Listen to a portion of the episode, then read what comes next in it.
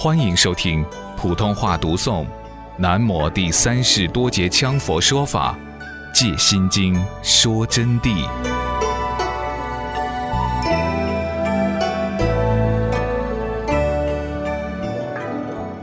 听到这里以后，你们学佛就要有正知正见，不要陷入这种凡夫境界，更不要张口就说哪个是罗汉，哪个是菩萨。谨防连三界的上层众生都比不上，谈何容易哦！就拿我来说，我都是惭愧之心。我今天跟你们讲，你们就更应该惭愧，要以惭愧之心来学习一切。要向哪个学习？在座的同学要向黄老、指慧辉老居士学习，他处处一颗惭愧之心，但是他的修正啊。非常之好，我是亲自查见他的修正，绝不是你们普通人能和他相比的。但他尽管如此，你看不受人家的礼拜，总觉得自己抱着一颗惭愧的心，如法修行、戒定慧三学、六度万行，可以说是十分的严谨。整天基本上不是抱着佛书，就是做佛事，随时随地。睡着了，都于光明之中观修。我亲自查见，这个真是不简单的啊。那么你们的功夫比起这位老年人差得很远，所以就要很惭愧的、很谦虚的去学习，学习人家的精神。观照般若，即是观照一切有为和无为诸法的智慧。就是说，观照般若啊。主要是拿来关照一切有为法和无为法诸法的智慧。有为法我刚才讲了，凡是六道轮回之中存在的一切称为有为法，无为法即是了生脱死的真谛境界。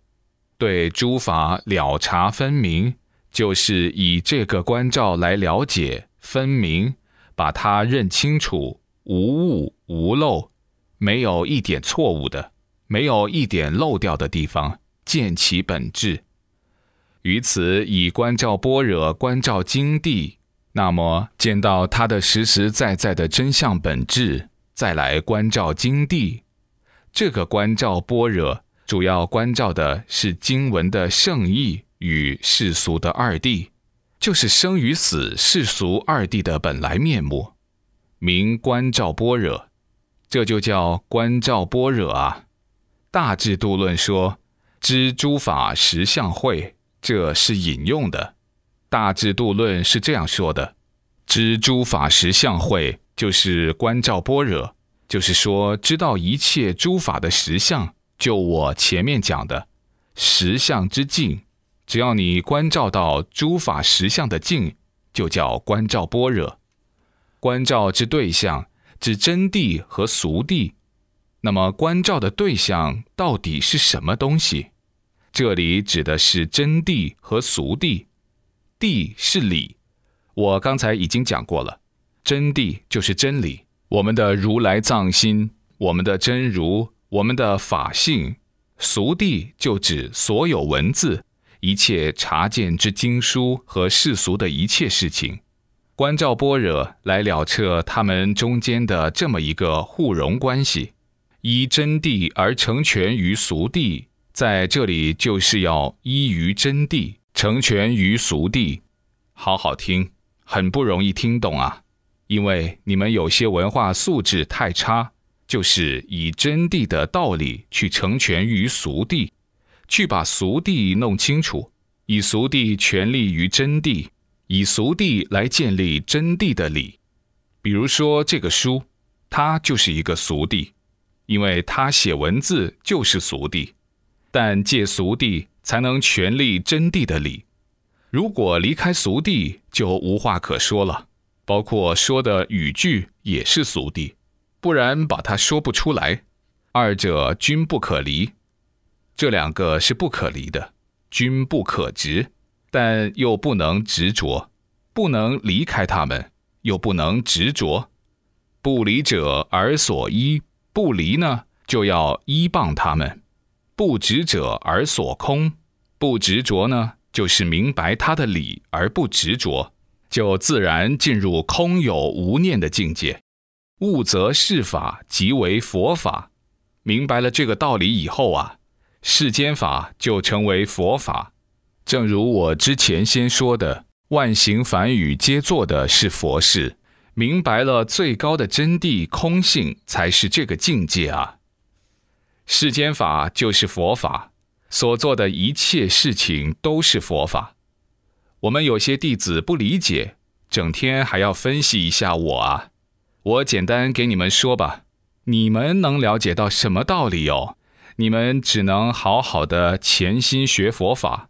初地不知二地事，凡夫就不知罗汉事。何况你们要去了解释迦世尊、莲花生大师等等祖师，就更不可能。只能诚心的去修学自己的佛法。有一个很有修行的行者，他见到我就说：“上师，我想请问你一件事情。我总觉得这个佛法上有很多道理啊，是说不清楚的。比如说，上师在讲某种某种法的时候。”我就发觉上师讲这个道理呢，跟我的想象不太相同。我就认为，到底是我的正确呢，还是上师的正确呢？这是很厉害的一个行者说的，他本身有些功夫。我就说：“你能看懂我的心经讲义吗？”他说：“我只能看懂很少一部分。”我说：“那么你就继续去读。”我就没有和他多说。这种人愚痴到什么地步？你们好好去推测一下。我虽然是一个惭愧者，但是我这个心经讲义绝不是普通人写的。你如果是聪明人，你慢慢去猜度。那么至少呢，我的上师是高明的，不然他怎么会给我传授这么好的经验呢？至少应该是这样想嘛。佛法要讲究因果学，你们要弄清楚。如果说你不懂某个道理而去讲它，你说话都要说错的。每说一句话都有因果的啊。在古代写篇文章能否考上状元，那也是因果。我们现在的考试其实最科学的应该看平常成绩。你们大家都知道，你们说是不是？同学们答是。但是往往人家就不要你的平常成绩，这里头有甚深的渊源，根本没有这个福报的人，考试的时候要昏头的，会要昏头的。所以有些成绩很好很好的人，一下就考败了。这里有很深的微妙渊源。写一本佛书也是如此，要拿给众生，绝不是普普通通。随便想当然几笔就把它画出来了，这个里面道理是非常深的，所以我最后看他实在不懂，我说我说的话是真是假，我的心经讲义是真的，它就是真的，你不要多分析了，你再分析你要堕落的。我说不是上师骄傲，事实就是如此。当我说到这里，他突然头痛，无法忍受，当下跪在地上求我救他。我说：“你自救吧。”可是他痛得大汗淋漓，无法解脱，倒在地上。奇怪的是，喉咙上无中生有的被割了一刀，这只好立刻送到成都二医院缝了十几针。同学们也许认为，我为什么不用法力救他呢？这是他多生的因果，所以我才说让他自救啊！更何况我没有法力，而只知道明信因果。